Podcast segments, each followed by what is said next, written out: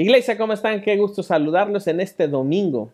Y esto es un domingo especial también porque estamos eh, entrando allá a la conclusión de esta serie, las parábolas de Jesús. Y esto es muy importante porque esto nos dice también que estamos avanzando en este desarrollo de tener una dieta bíblica para todo el año.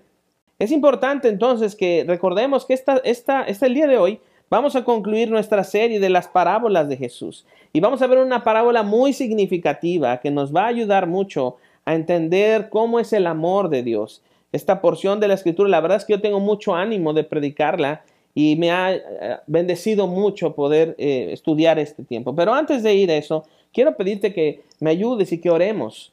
Y vamos a orar por dos cosas. Número uno, por la palabra de Dios que hoy nos va a exponer. Y segundo, por los diezmos y las ofrendas que estamos apartando para poderlas presentar a nuestro Dios. Inclina tu rostro y vamos a orar por eso.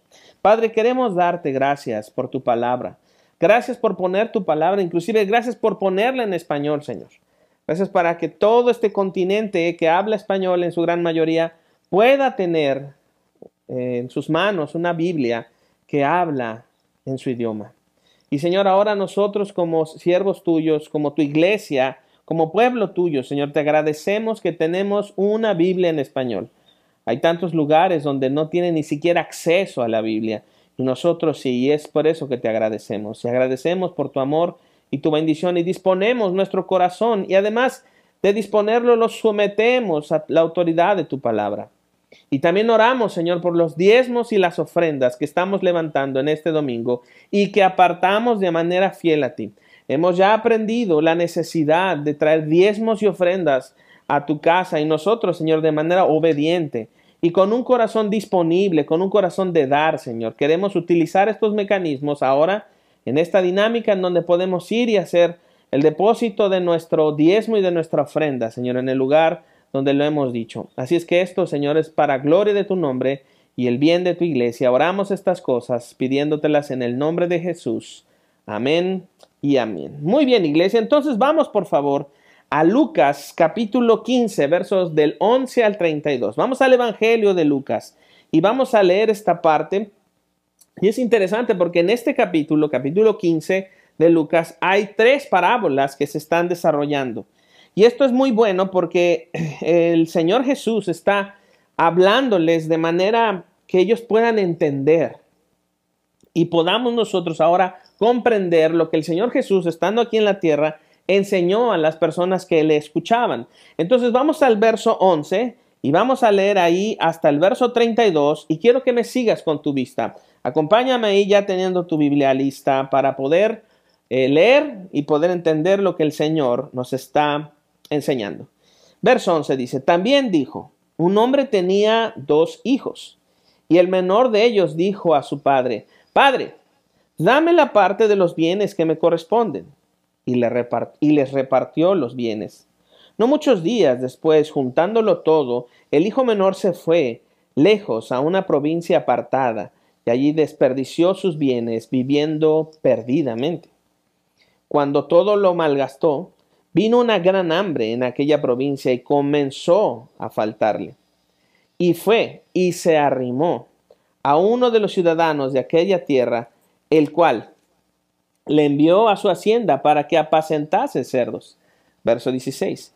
Y deseando llenar su vientre de los de las algarrobas que comían los cerdos, pero nadie le daba. Y volviendo en sí, dijo, ¿Cuántos jornaleros en casa de mi padre tienen abundancia de pan y yo aquí perezco de hambre? Me levantaré e iré a mi padre y le diré, Padre, he pecado contra el cielo y contra ti. Ya no soy digno de ser llamado tu hijo. Hazme como uno de tus jornaleros. Y levantándose, vino a su padre. Y cuando aún estaba lejos, lo vio su padre y fue movido a misericordia. Y corrió y se echó sobre su cuello y lo besó. Y el hijo dijo, Padre, he pecado contra el cielo y contra ti, ya no soy digno de ser llamado tu hijo. Pero el padre dijo a sus siervos, Sacad el mejor vestido y vestidle, y ponedle un anillo en su mano y calzad sus pies. Y traed el becerro gordo y matadlo y comamos y hagamos fiesta, porque este, mi hijo muerto, mi hijo muerto era y ha revivido, y se había perdido y es hallado. Y comenzaron a regocijarse. Y su hijo mayor estaba en el campo. Y cuando vino y llegó cerca de la casa, oyó la música y las danzas. Y llamando a uno de los criados le preguntó qué era aquello. Él le dijo, tu hermano ha venido y tu padre ha hecho matar el becerro gordo por haberle recibido bueno y sano. Entonces se enojó y no quería entrar. Salió por tanto su padre y le rogaba que entrase. Mas él respondió, respondiendo, dijo al padre, he aquí tantos años te sirvo, no habiéndote desobedecido jamás, y nunca me has dado ni un cabrito para gozarme con mis amigos. Pero cuando vino este, tu hijo, que ha consumido tus bienes con rameras, que has hecho matar para él el becerro gordo. Entonces le dijo, Hijo, tú siempre estás conmigo, y todas mis cosas son tuyas. Mas era necesario hacer fiesta y regocijarnos porque este tu hermano era muerto y ha revivido, se había perdido y es hallado. Amada iglesia, esta es una de las grandes parábolas de Jesús. No que otras sean menores o mayores, pero esta es una de las más significativas, que es una de las más conocidas mundialmente. Inclusive podríamos decir que conocemos a un hijo pródigo, todos tenemos un hijo pródigo en nuestra familia. Sin embargo, tenemos que mirar antes de introducirnos a todo lo que tiene que ver con esta parábola. Vamos a los versos 1 y 2 del capítulo 15 porque esto nos va a ayudar a recordar el contexto de lo que Jesús está haciendo y frente a quienes está. Mira el verso 1, dice, se acercaban a Jesús todos los publicanos y pecadores para oírle. Y los fariseos y los escribas murmuraban diciendo, Este a los pecadores recibe y con ellos come. El contexto de todo esto nos dice que Jesús está en un momento entre dos tipos de personas, aquellos que son pecadores, publicanos, aquellos despreciados, inclusive socialmente, pero también están aquellos que son los fariseos y los escribas, aquellos que se validan a sí mismos, aquellos que dicen, nosotros somos lo que deben ser otros. Y ellos descalifican, no nada más a estas personas, sino también a Jesús. En el verso 2 cuando dice, este a pecadores recibe y come con ellos. Lo que ellos están diciendo es, Él acepta lo que ellos hacen, lo cual no es cierto. Él se sienta a comer con ellos, Él tiene intimidad con ellos, Él aprueba lo que hacen, entonces seguramente es como ellos, pero nosotros no. Nosotros somos diferentes. Ese es el contexto de lo que Jesús está viviendo y a quién se dirige y lo que dice. Lo cierto, es que esta parábola nos muestra dos tipos de personas. La parábola del hijo pródigo nos muestra dos caminos de cómo tomar el control de tu vida y tener a Dios fuera. Por un lado, tenemos a un hijo que es rebelde, completamente rebelde, completamente inmoral, que le pide a su padre que le dé lo que según él le corresponde, y entonces se va y lo despilfarra por donde quiere, haciendo lo que quiere en una rebeldía completa e inmoralidad total. Pero también vemos por otro lado a un hijo mayor, un religioso completamente, alguien que dice deberían ser las cosas como deberían ser, según el estándar de lo que yo digo. Entonces, tenemos dos escenarios, tenemos dos caminos, tenemos a dos personas que identifican claramente cómo puedes vivir tu vida y tener tu propio control y lejos de Dios. Pareciera como que al final veríamos que le podemos dar la razón al hijo mayor cuando dice, yo he estado siempre contigo, Padre. Yo nunca me he equivocado. Yo he sido una persona recta en esto. Yo no he hecho lo que este hijo tuyo ha hecho. Mira con qué palabras despectivas un hijo trata a su padre. Ahora, ¿cómo identificamos esto? Los dos hijos son un extremo que identifica a una persona que se quiere salvar sin Dios. Es decir, cada uno son su propio salvador. La manera en que un rebelde e inmoral quiere librarse y salvarse es teniendo una libertad sin que haya límites, sin, sin ningún freno. Entonces este, el hijo representa eso. El hijo menor representa eso. Perdón, pero los dos quieren lo que el padre tiene pero no aman al Padre.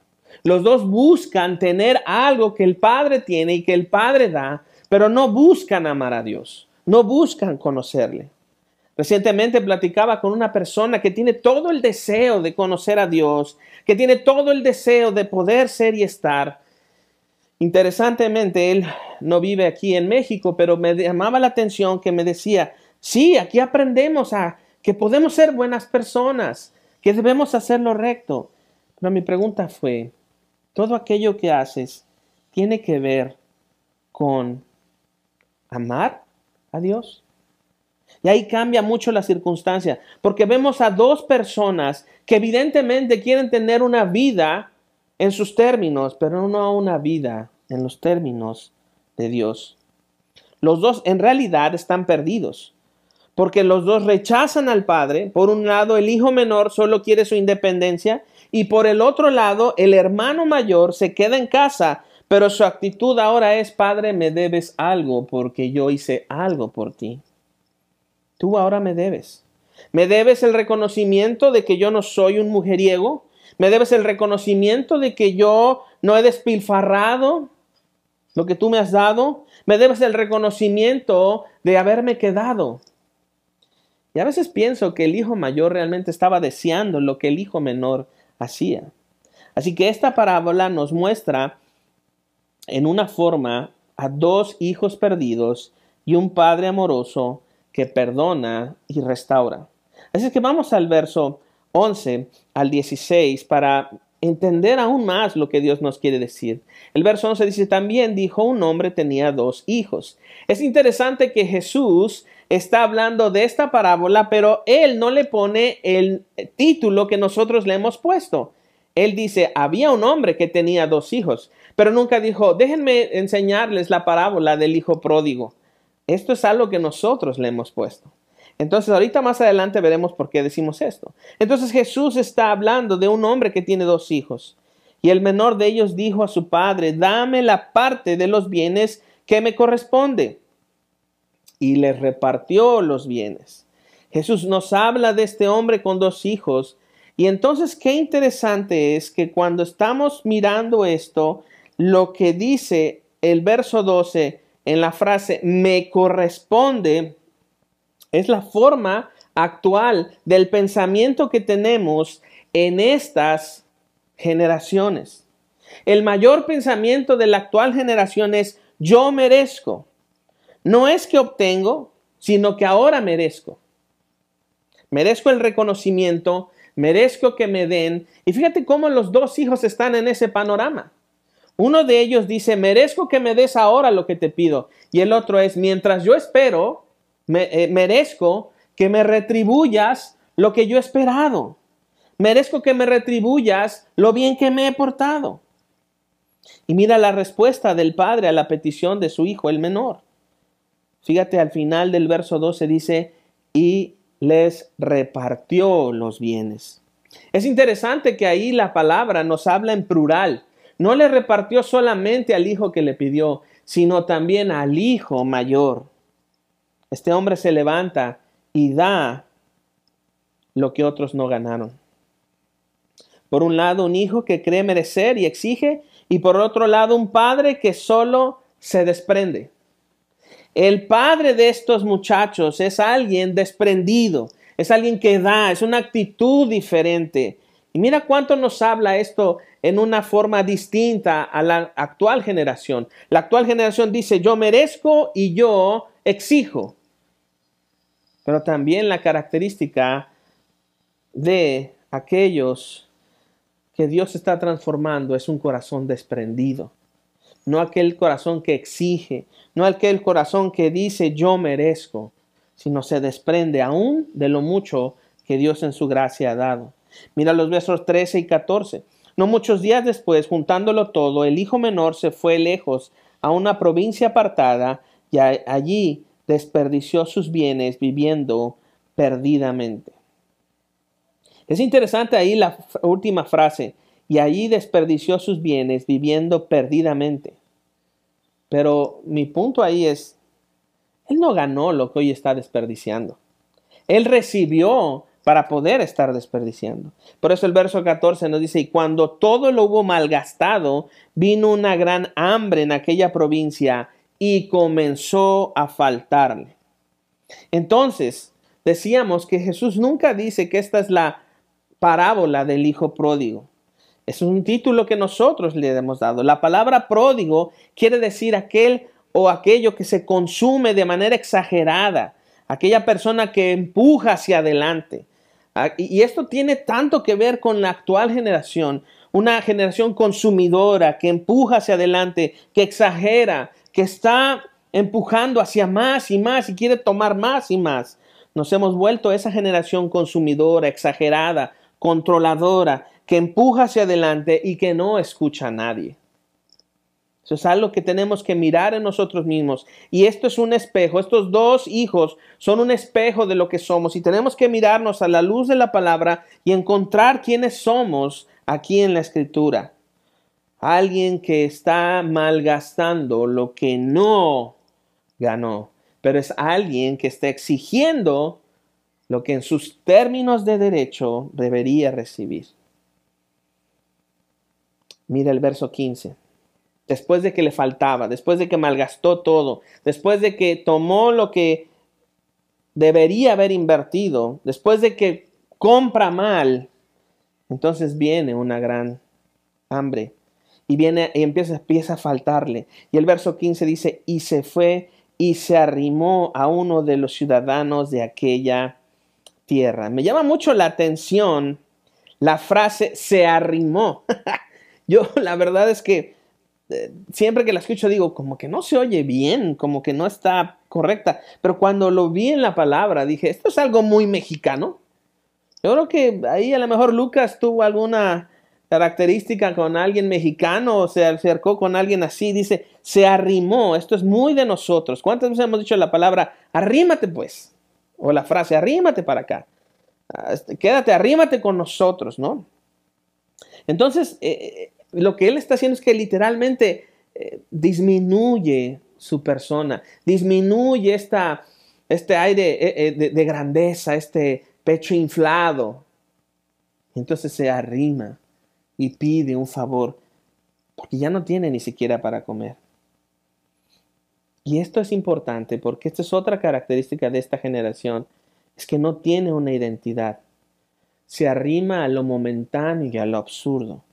De ahí que por eso tenemos redes sociales como TikTok, que son tan populares, algo momentáneo, rápido y absurdo. Y estamos arrimados literalmente en una pantalla en donde vemos eh, cosas chistosas tras otra, tras otra, tras otra, cosas burdas una tras otra, tras otra. Y entonces estamos haciendo, pues más bien estamos adormeciendo nuestra conciencia a la realidad para meternos en otra realidad a la cual no pertenecemos y de repente el tiempo nos va a alcanzar. Nos daremos cuenta que no tenemos nada. Entonces tendremos que salir de estar arrimado. Y, cuán difícil es y cuán insultante es aquí en México que te digan, vives de arrimado. ¡Ah! Esto es terrible. Y tenemos incluso frases como, el, muerto y el apestado a los tres, el, el muerto y el arrimado, perdón, a los tres días apestan. El muerto y el arrimado a los tres días apestan. Entonces eso es ah, como que muy terrible, muy, muy, muy insultante. Pero mira entonces la condición de este hijo. Él es un arrimado y se arrima a aquellos a los que no pertenece, porque él está en una ciudad donde él no pertenece. Él está en una ciudad donde él no pertenece, donde no está su hogar. Y aquí está la ausencia de un sentido de pertenencia. Otra vez, otra característica tan singular de las actuales generaciones, no hay un sentido de pertenencia y al no tener pertenencia, cualquier cosa que me produzca la sensación, cualquier cosa que me produzca esta inquietud, esta curiosidad. Entonces me voy a arrimar a eso, aunque no sea parte de mí. Aunque ahí no esté mi hogar, porque ahora la gran lucha, mis queridos hermanos y amigos que nos ven, es por nuestra conciencia, por nuestra atención. Lo que más se quiere capturar ahora en el mundo y lo que más es el dividendo más grande en el mundo es nuestra atención. Para tener un sentido de pertenencia, de lo cual no pertenecemos. Este hombre está en esa situación. Él no pertenece ahí, pero tiene que arrimarse por su condición. Y suena, suena triste esta palabra, es un arrimado. Te tienes que arrimar. Es como bajar mucho, o sea, ser alguien en una condición terrible. Pero este muchacho está en eso. Él está en esa condición. Se arrima alguien de otro lugar. Y aquí lo absurdo. Él tiene que estar ahí decir en su mente, no pertenezco a esto, pero entonces me hago esclavo voluntario de esto. Aquí está lo absurdo de las actuales generaciones. No pertenezco a esto, pero me hago esclavo voluntario de esto. Eso es una ausencia de esperanza brutal. Esa es la ausencia de no tener contenido. Y entonces al no tener contenido, estamos viviendo en una conciencia literalmente de touch. Necesito más, más y más y más y más espasmos de algo que haga levantar mi conciencia y me ayude a salir del estado en donde estoy. Cuando realmente estoy aspirando a un estado inconsciente. Hasta el momento vemos que el primer plan del hijo menor es el resultado de su ruina. Por eso la calidad que vemos en él está en el verso 16. Sígueme con tu vista. Y deseaba llenar su vientre de las algarrobas que comían los cerdos, pero ni eso podía. Nadie se lo daba. Entonces, ¿en qué condición este muchacho queda? Él quiere comer el alimento para los animales. Eso es un estado de perdición.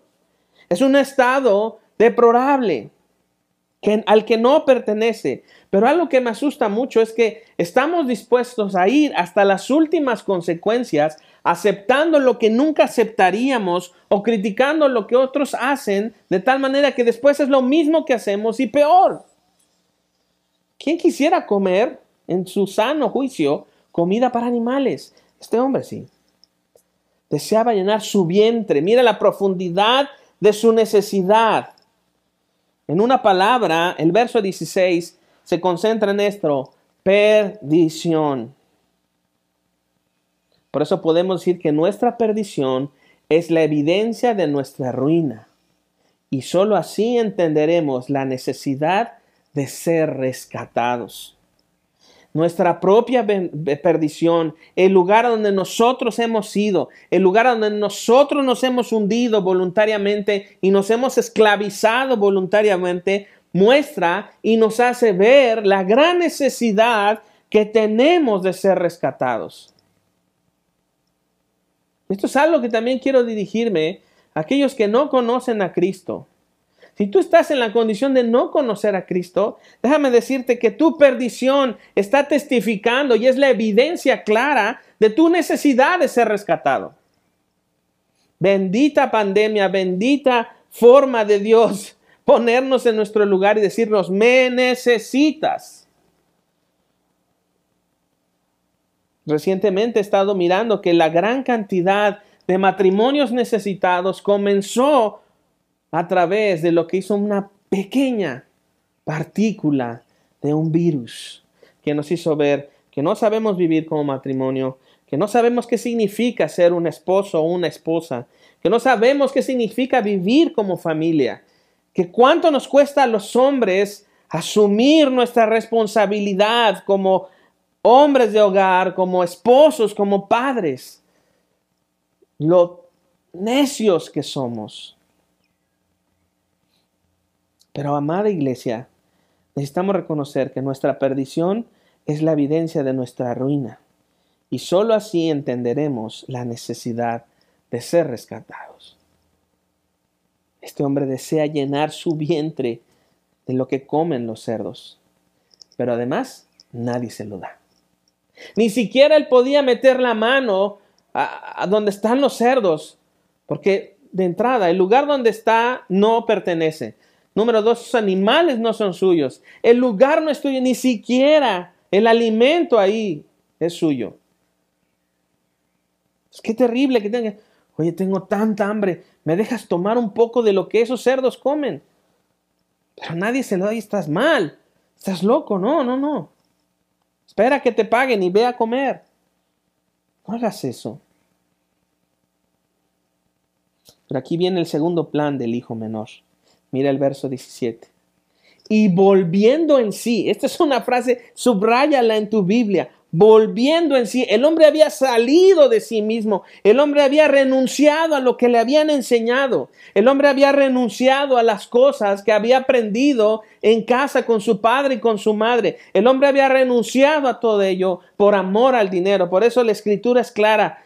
El problema es amar al dinero. Raíz de todos los males es el amor al dinero, no el dinero sino amar al dinero. Y esto ya lo hemos platicado y lo hemos enseñado en otras predicaciones sobre el tema de amar al dinero. Este muchacho amó al dinero y su ruina fue tal que deseaba comer el alimento de unos cerdos. Entonces aquí viene el segundo plan de este muchacho. El segundo plan del hijo es, vuelvo en sí y, dice, ¿cuántos? No se pregunta, sino afirma, ¿cuántos jornaleros en casa de mi padre tienen abundancia de pan y yo aquí perezco de hambre?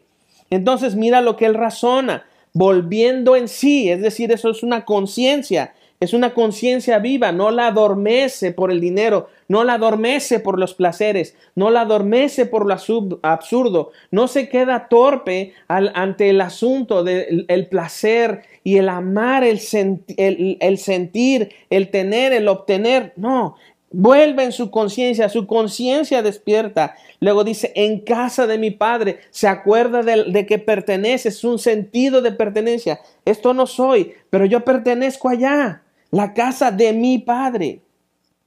Luego dice, yo aquí perezco de hambre. Esa es una condición, él acepta su condición. Y después dice, me levantaré e iré a casa de mi padre. Entonces, cuando tú tienes una conciencia, recuerdas a quién perteneces y, te das cuenta de tu condición, sabrás a dónde es. Y después dice, he pecado contra ti. Esa es mi realidad. Y después dice, en el verso 19 dice, ya no soy digno de ser llamado tu hijo, hazme como uno de tus jornaleros. Eso medita en su mente, eso pone en su corazón. Imagínate él, voy a hablar con mi papá y le voy a decir, ¿sabes qué onda? Pa, la regué, me equivoqué. De entrada, me olvidé quién eres tú. De entrada me di cuenta que mi plan no funcionó. Fui insultante, fui grosero, perdí todo lo que me diste, no honré tu persona. Por lo tanto, mi conclusión es, ya no soy digno. Ya no hay dignidad en mí. Y tengo que hacerte la pregunta, ¿cuántas veces te has sentido indigno? o indigna? ¿Cuántas veces sido, no hay dignidad suficiente en mí para acercarme a Dios? Porque, amada iglesia, tenemos que saber esto. Nuestra miserable condición nos ayuda a mirar claramente cuál es nuestra gran necesidad. Por eso predicar la palabra de Dios, de repente llega un momento en que dices, ya es demasiado, no hay nada bueno que pueda encontrar en mí que sea suficiente para acercarme a Dios. ¿Y qué crees? La respuesta es correcto. No hay nada bueno. Porque esta condición miserable en la cual yo he vivido, en la cual me he conducido, me ayuda a mirar claramente mi gran necesidad de Cristo el Salvador. Entendamos esta verdad. Dios quiere que pierdas toda tu dignidad para que solo la dignidad de tu hijo te sostenga.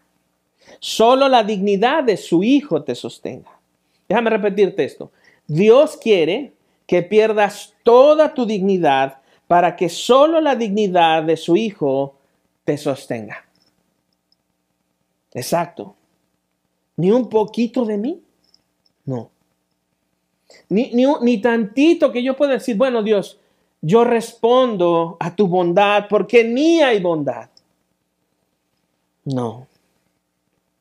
Aquí yo veo a un muchacho, aquí yo veo a un hombre diciéndose la verdad, teniendo una introspección en la cual dice, ya no hay dignidad en mí. Ya no la hay. El materialismo histórico dice, el hombre no es bueno ni malo, pero las circunstancias de donde vive y el entorno social y económico lo harán bueno o lo harán malo. Perdón, pero este muchacho estaba en una condición excelente, ya era malo. Por lo tanto es malo. El arminianismo dice, bueno, nosotros sí respondemos a Dios porque en nosotros hay cierta bondad para poder responder a la gran gracia de Dios. Lo siento, pero yo veo aquí en el hijo menor a alguien que no tiene nada con qué responder. Primeramente, para responder en conciencia, primero respondió en su maldad y fracaso. Y lo que hace recordar que puede ir con su padre no es la bondad en él, sino la bondad de su padre. Por lo tanto, no encuentro nada donde haya algo bueno para responder al bien de Dios en el hombre.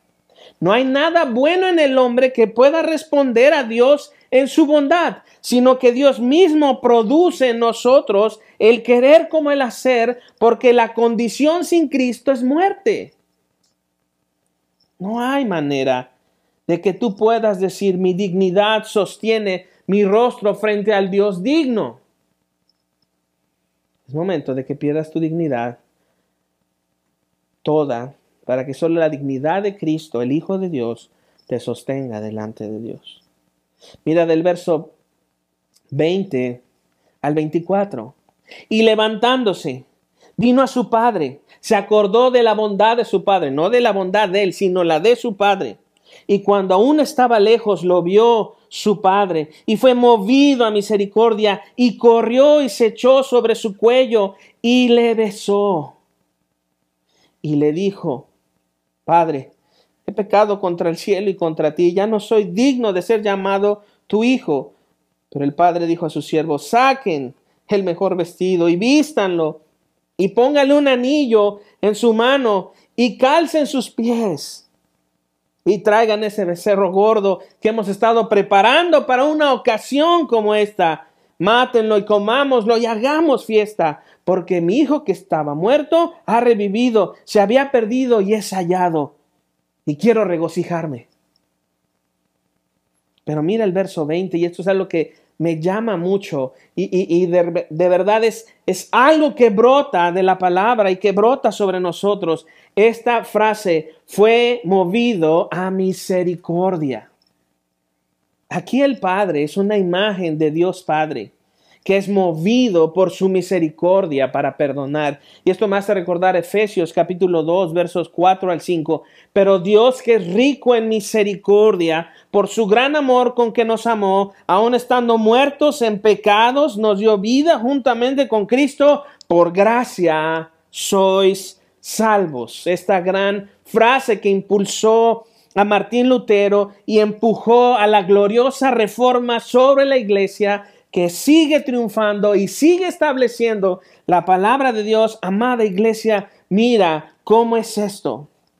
Porque ¿qué sucede en el corazón de Dios cuando vamos a Él arrepentidos? ¿Qué sucede en su corazón? ¿Qué pasa en el corazón de Dios cuando tú y yo nos presentamos a Él en arrepentimiento? Dios es movido a misericordia. Hay un movimiento brusco en Dios, de su amor y su perdón. Literalmente quiero que veas esto. Cuando tú y yo nos presentamos a Dios, en la calidad de nuestra realidad, hay un movimiento brusco en Dios así. algo se mueve en su corazón. El impulso de su amor, el impulso de su perdón es movido hacia el pecador.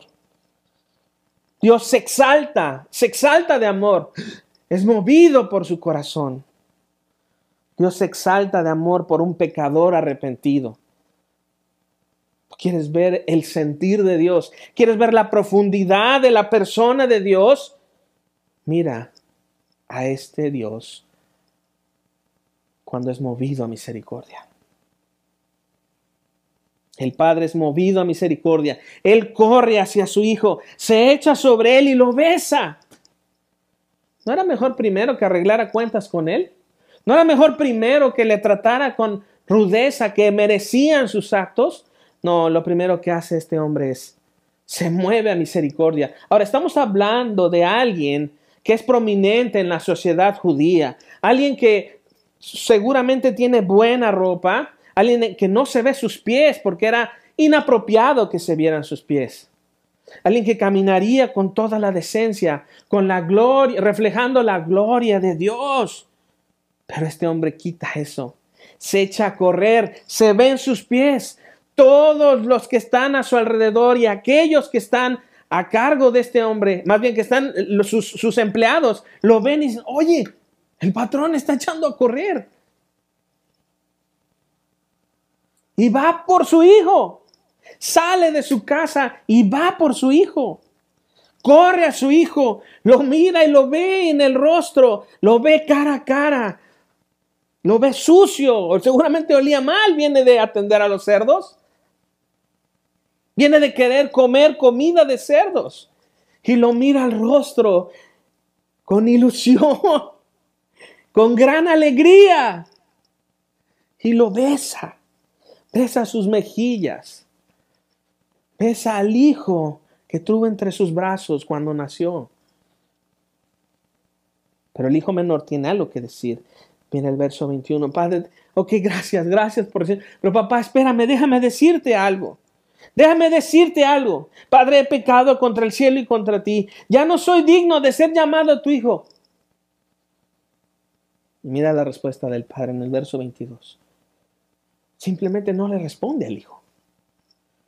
Yo creo que el papá, este padre, suspiró así como...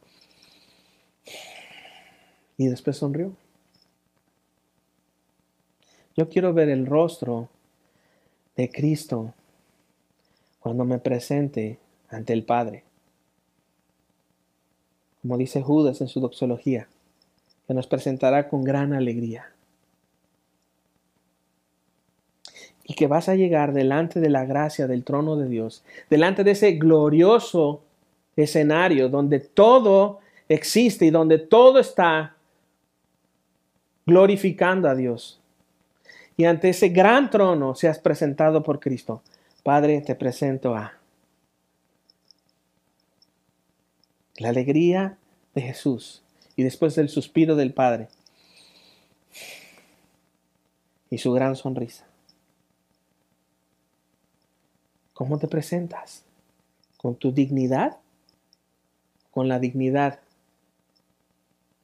del que te presenta? Este muchacho solamente se presenta, Padre, ya no me llames tu hijo. Vengo porque no tengo nada. Si me da chance, déjame trabajar para que pueda comer. Nada más eso te pido. Ya no me llames tu hijo, trátame como el último, como el jornalero, como el ayudante del ayudante. Y la respuesta del Padre es un silencio amoroso. Y sonríe. ¿Cuántas veces has visto el rostro de Dios sonriente, inspirado por la aprobación de Cristo a tu favor? ¿Qué hace el Padre? ¿Qué hace el Padre? Verso 22. El Padre no le responde al Hijo. Él dice, traigan el mejor vestido. Eso es solamente para el huésped distinguido. Es mi huésped distinguido. Traigan el mejor vestido. Que se bañe. Que se limpie. Y tráiganle la mejor ropa de mi casa. Además, tragan el anillo, pónganle un anillo, pónganlo, porque eso es signo de pertenencia y de autoridad, otorgada por el Padre. Y pónganle zapatos, porque eso es evidencia de perdón y completa restauración. Amada iglesia, mira el sacrificio de Cristo y los beneficios de su sacrificio. Ahora somos huéspedes distinguidos. Pertenecemos y Dios nos ha dado autoridad a través de la iglesia. Y nos ha calzado. Porque eso es evidencia de perdón y completa restauración. Así es que la acción del Padre se ve en una sola palabra. Justificado. El Padre le está diciendo a su Hijo, su respuesta en acción es justificado. Yo te declaro justo delante de mí. Yo te declaro digno delante de mí.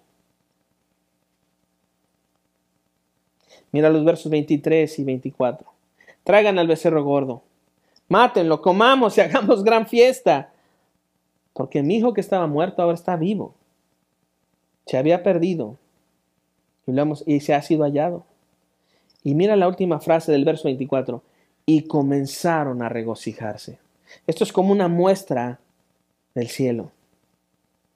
La alegría de Dios al tener a sus hijos ya reunidos. Y yo podría decir, fin de la historia. Aquí se acaba. Aquí no tendríamos por qué seguir con más. Historia concluida. Este hombre se perdió, este hombre se arrepintió, este hombre es perdonado, es justificado y ahora hay regocijo. Punto por eso la parábola del hijo pródigo no propiamente se trata del hijo menor, sino del hijo mayor. Vean el verso 25. Y su hijo mayor estaba en el campo y cuando vino y llegó cerca de la casa, oyó la música y las danzas. Fíjate, había música y danzas. Era una alegría profunda. Por eso yo digo, los cristianos realmente no sabemos celebrar lo que Dios hace. No sabemos regocijarnos y agradecer a Dios cuánto Él ha hecho. Y aquí cambia muchísimo la intencionalidad de lo que hacemos. Lo que hacemos en la iglesia no corresponde a que nos sintamos o a cómo nos sentimos, sino a todo lo que Dios ha hecho. Porque lo primero es fortalecerse en el hombre, lo segundo es fortalecerse en Dios. Entonces el hijo mayor llega y ¿qué está pasando? Llega ahí, escucha música y danza. Y llama a uno de los criados, verso 26, y le pregunta, oye, ¿qué está pasando? ¿Quién llegó? ¿Qué, qué pasa? ¿Por qué están todos tan felices? Y el hombre le dice, tu hermano ha venido y tu padre ha hecho matar el becerro gordo por haberle recibido bueno y sano. Realmente no sé qué quiso decir el criado con decir bueno y sano no venía bueno, no venía sano, pero él dice, está vivo, lo dábamos por muerto. El verso 28 nos dice, entonces se enojó y no quería entrar. Se enojó. La primera respuesta de un corazón duro hacia el bien de otro es enojo. Este hombre está literalmente dentro de su corazón llorando el bien de su hermano, llorando la alegría de su padre. Por eso el contexto nos habla en el verso 1 y 2 de este capítulo 15 de aquellos que están molestos porque Jesús come con los pecadores. Jesús está dirigiendo a estos que dicen que están bien. Se enoja. Él dice, oye, ¿cómo es posible?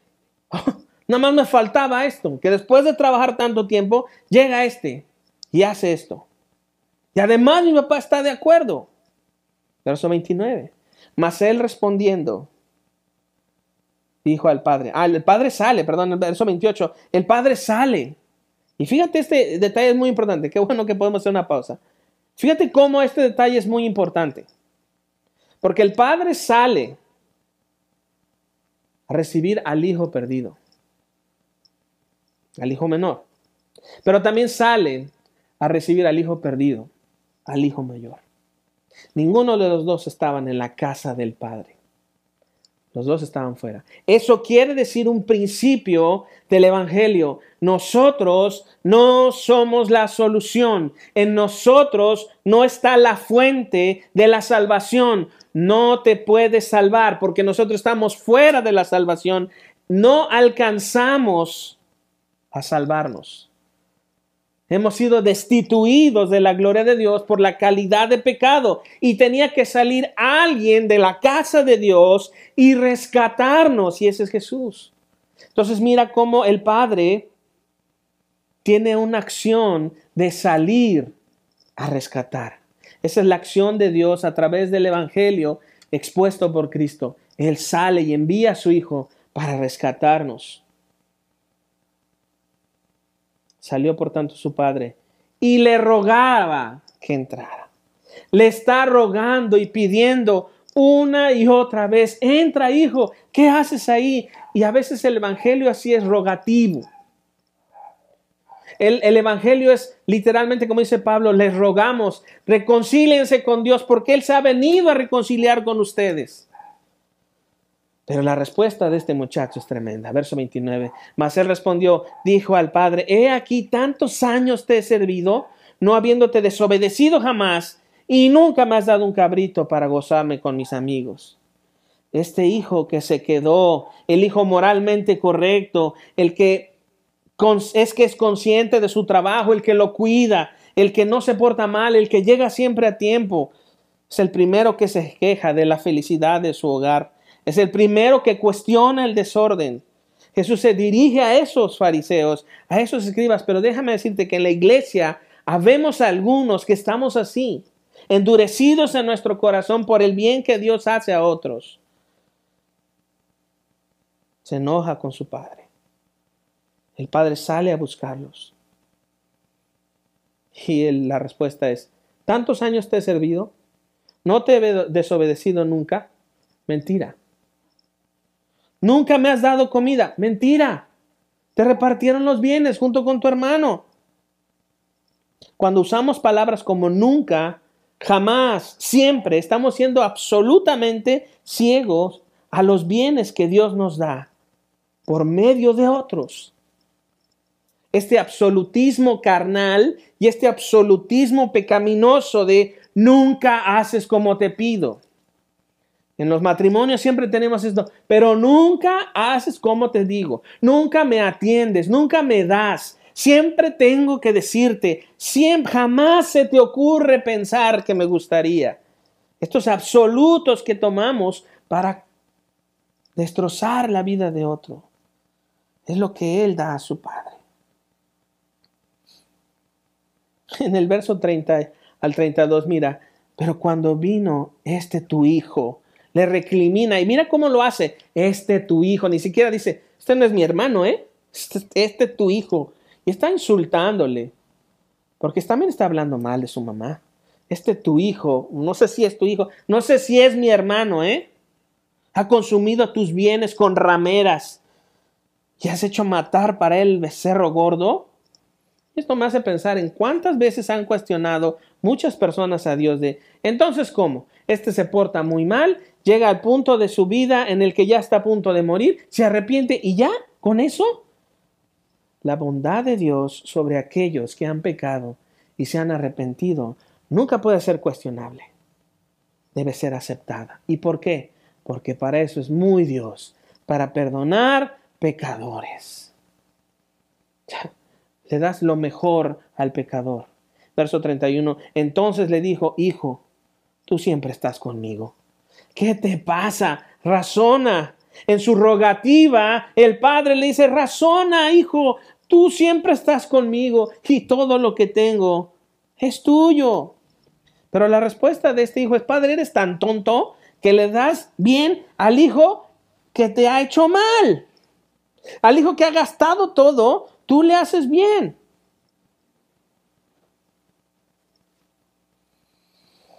la respuesta del Padre, tú siempre tienes todo. Tú siempre estás conmigo y tienes todas mis cosas.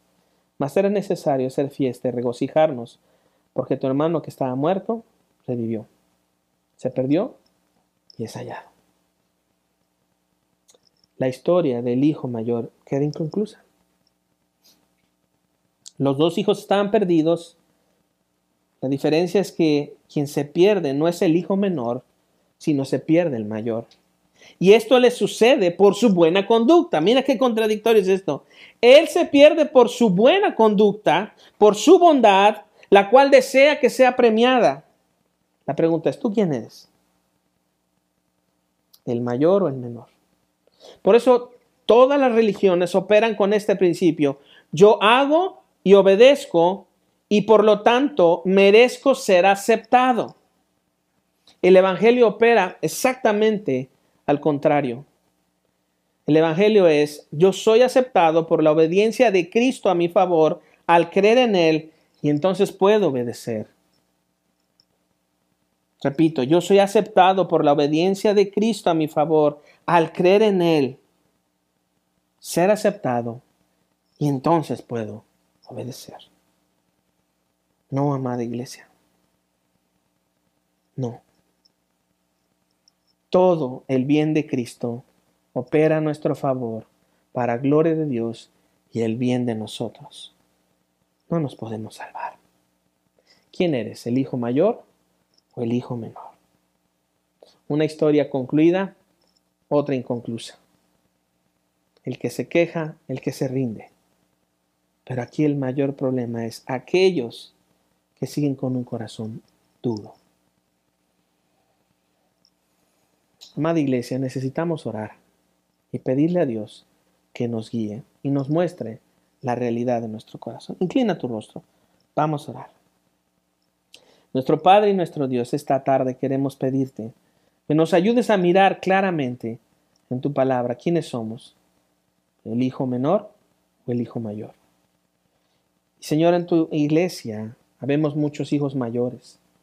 Solamente estamos calificando lo que otros no hacen conforme a nuestra imagen y semejanza. Y queremos pedirte, por favor, que nos ayudes a mirar en nosotros aquellos pecados que tú dices que es pecado y aquellos, Señor, que necesitamos arrepentirnos. Guíanos, Señor, por tu Espíritu y tu palabra a arrepentirnos. Señor, seguramente en esta semana nos hemos equivocado. Hemos sido ásperos con nuestras esposas. Hemos renunciado al bien que podemos darle a nuestros hijos. Nos hemos quejado de las cosas que tú das, pero ayúdanos, Señor, a reflejar a Cristo en todas las cosas. Ayuda a las mujeres a reflejar a Jesús en sus palabras, en perdonar, en dar misericordia. Ayuda a los hijos, Señor, a mirar a sus padres y a sus madres en, el, en términos, Señor, de la bondad que tú das. Que entre nosotros no haya hijos mayores, sino hijos menores en arrepentimiento genuino. Señor, ayúdanos. Reconocemos que nosotros no hay bien y pedimos tu misericordia, orando estas cosas en Cristo Jesús. Amén y amén. Amada Iglesia Central, es importante que nosotros como iglesia entendamos la importancia de nuestras oraciones y entendamos también la importancia de intervenir en todo aquello que tiene que ver con expandir el Evangelio. Esta semana se ha comenzado ya el Ramadán, que es una festividad en el mundo musulmán y eso quiere decir que es nuestra oportunidad para orar por ellos, para que el Señor abra su entendimiento y más vengan al conocimiento de Cristo. Que entre ellos haya muchos hijos menores y que vengan al conocimiento de Jesús. Así es que vamos a concluir también orando por aquellos grupos y aquellos países que practican eh, el ramadán y que tienen como eh, ideología eh, musulmana su práctica. Entonces oremos y que el Señor los alcance. Así es que como familia, tómense de las manos y vamos a orar para que Dios envíe a otros o inclusive nos envíe a poder testificar del Evangelio a estas personas que están alejadas de nuestro Dios. Oremos a nuestro Padre. Padre, tú hoy eres testigo de lo que está sucediendo en el mundo musulmán, en aquellos países donde no, no, no han escuchado de Jesús, donde la palabra Jesús no es escuchado, no es bien vista. Y ahora que empieza esta festividad del Ramadán, Señor, nosotros queremos pedirte que tú, Señor, envíes obreros para que puedan testificar de Cristo. y que tú inclusive, Señor, les hables a su conciencia y les ayudes, Señor, a venir a ti, así como lo has hecho de aquellos que has despertado